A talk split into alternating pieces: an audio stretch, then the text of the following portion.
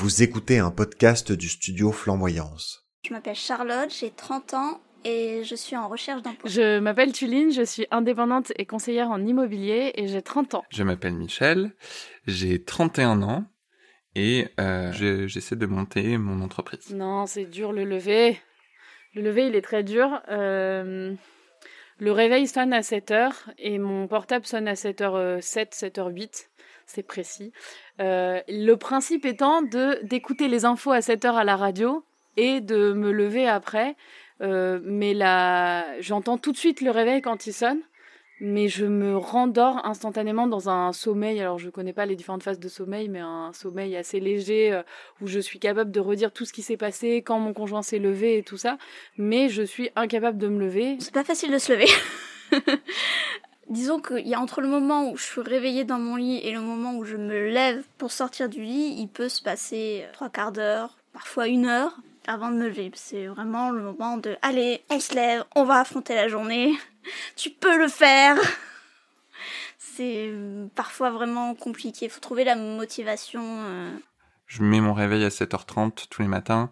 C'est vraiment dur pour moi de me lever à 7h30. Et euh, j'essaie plein de trucs, de me coucher plus tôt et tout ça. J'arrive pas. Euh, j'ai ma montre qui est euh, synchronisée avec mon réveil.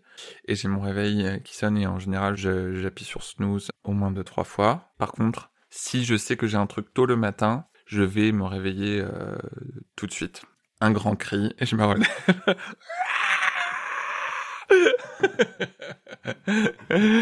Euh, mais ça, en général, ça me stresse la nuit d'avant, donc euh, Alors quand il y a un truc stressant, c'est pas des bonnes nuits. Euh, si je dois mettre le réveil, c'est horrible parce que je vais me réveiller du coup plusieurs fois dans la nuit en mode j'ai loupé le réveil. Non, j'ai pas loupé le réveil.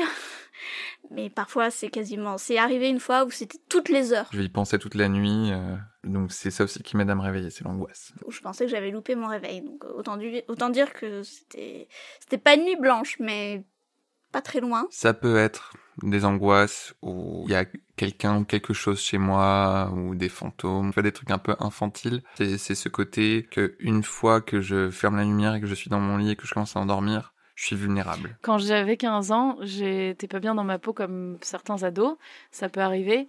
Et euh, ma réaction a été le sommeil. D'ailleurs, euh, on avait dû faire, des... enfin, j'avais dû faire des examens pour vérifier que c'était pas narcoleptique. Euh, on va dire dans la vraie vie, je suis malvoyante, mais je le suis pas forcément en rêve. Enfin, j'ai pas la sensation d'avoir. ça m'est déjà arrivé de faire des rêves où je sais que j'avais ma canne blanche, et d'autres où manifestement j'en avais pas. Alors que pour me déplacer, ben j'en ai besoin. Donc euh, et pareil, pas forcément la sensation d'avoir des lunettes, de devoir changer de lunettes quand je change d'endroit dans mon rêve. C'est c'est rigolo. Parfois il y a le handicap, parfois il l'a pas. Grâce à un rêve que j'ai eu, où je pense que j'ai eu un dialogue avec mon inconscient. Je, me souviens, je me suis jamais souvenu de mes rêves et le rapport il a toujours été le même au rêve, c'est-à-dire que on m'a toujours dit euh, oui on rêve, on rêve, on rêve. Moi j'ai jamais, euh, je me souviens jamais de mes rêves. J'ai eu quelques rêves comme ça. J'étais euh, dans une espèce de jeu vidéo. À la fin, tu vas dans l'antre du dernier boss et t'as des espèces de d'escaliers en spirale. Et donc c'était un petit peu le même principe où j'étais dans cet escalier en spirale. Et à un moment, je me retrouvais face à une version monstrueuse de moi-même.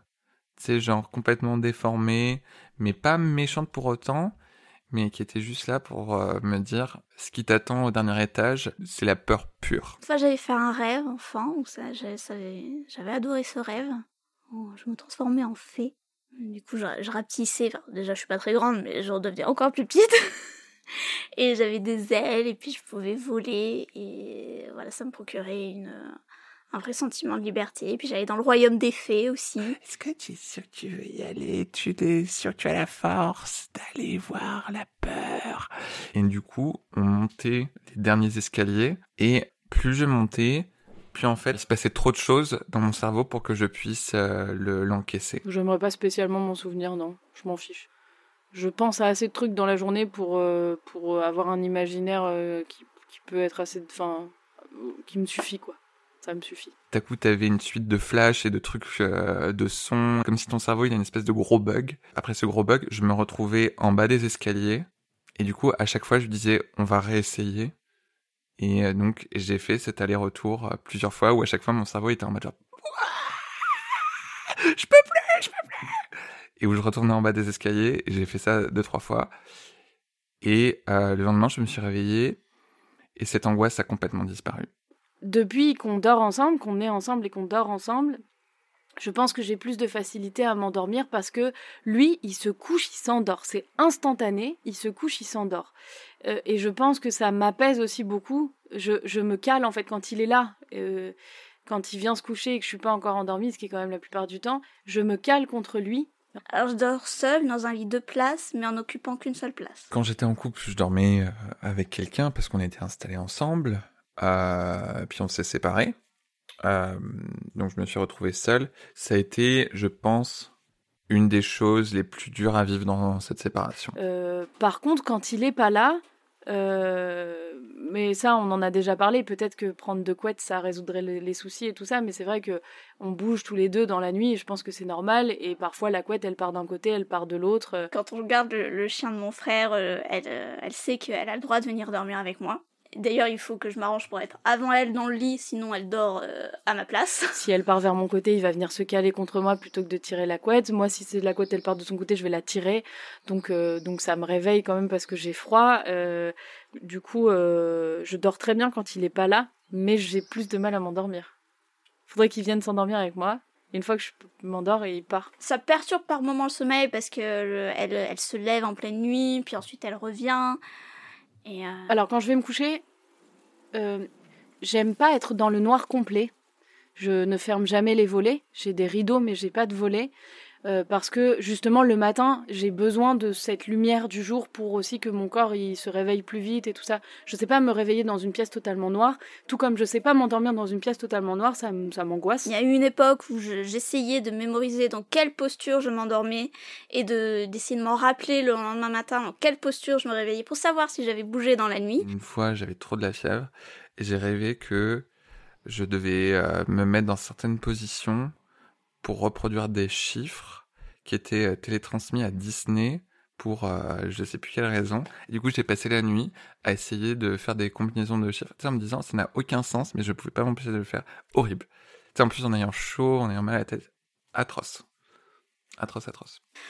Euh, le fait est que généralement j'oubliais dans quelle posture je m'étais endormie la veille, donc c'est une expérience qui s'est révélée euh, non fructueuse. Euh, et au moment d'aller se coucher, j'essaye d'adopter une routine, mais elle n'est pas encore euh, optimale. Euh, je suis encore beaucoup trop sur le téléphone le soir, comme beaucoup de gens. Je me fais une petite tisane avant d'aller dormir. Le soir, euh, je me lave les dents, je clôture ce que j'ai besoin de clôturer, je repasse un coup sur l'agenda pour euh, me rassurer que demain matin, je me lève bien à la bonne heure et que je suis pas en train de me planter. Et ensuite, euh, je me mets dans mon lit. en fonction de euh, parfois comment j'ai lu. Parce que parfois, si je lis longtemps, euh, je vais en avoir marre d'être genre assis sur mon dos. Donc parfois, je vais me mettre un peu de côté ou tout ça. Euh, donc si je me mets sur un côté, il va d'abord falloir que je me que je me couche du côté opposé que le côté sur lequel j'ai lu. parce que parce qu'il faut un équilibre dans ma tête. La musique plutôt euh, orchestrale classique, elle, elle est enveloppante comme ça. Quand le sommeil vient pas, alors une année- quand je faisais du théâtre, c'était réciter mes textes dans la tête. Et maintenant que je fais de la danse, c'est, c'est, c'est me remémorer les chorégraphies. Et, euh, c'est d'ailleurs drôle le lendemain matin, quand j'y repense, de me dire ah tiens, je suis pas allée au bout de cette chorégraphie, je me suis endormie. euh. J'ai besoin en général de m'endormir, enfin de, de commencer la période d'endormissement sur le dos. Mais euh, au moment où je sens que je tombe plus dans le sommeil, souvent je vais me mettre sur un des côtés. Peut-être les nuits si que j'ai passées euh, quand on est allé en Égypte. Où là, euh, pour le coup, euh, c'était un, un rêve pour moi d'y aller quand j'étais enfant. Donc j'avais, même au réveil, je devais me pincer pour me dire non, non, tu restes pas, t'es bien en Égypte, t'es au pays des pharaons. C'est. Ouais, je, je sais que j'ai bien dormi là-bas. Bonjour, je suis Louis Duruflé et je vous présente le podcast Dormir, un podcast du studio Flamboyance. Dormir, votre nouveau podcast toutes les deux semaines sur toutes les plateformes d'écoute.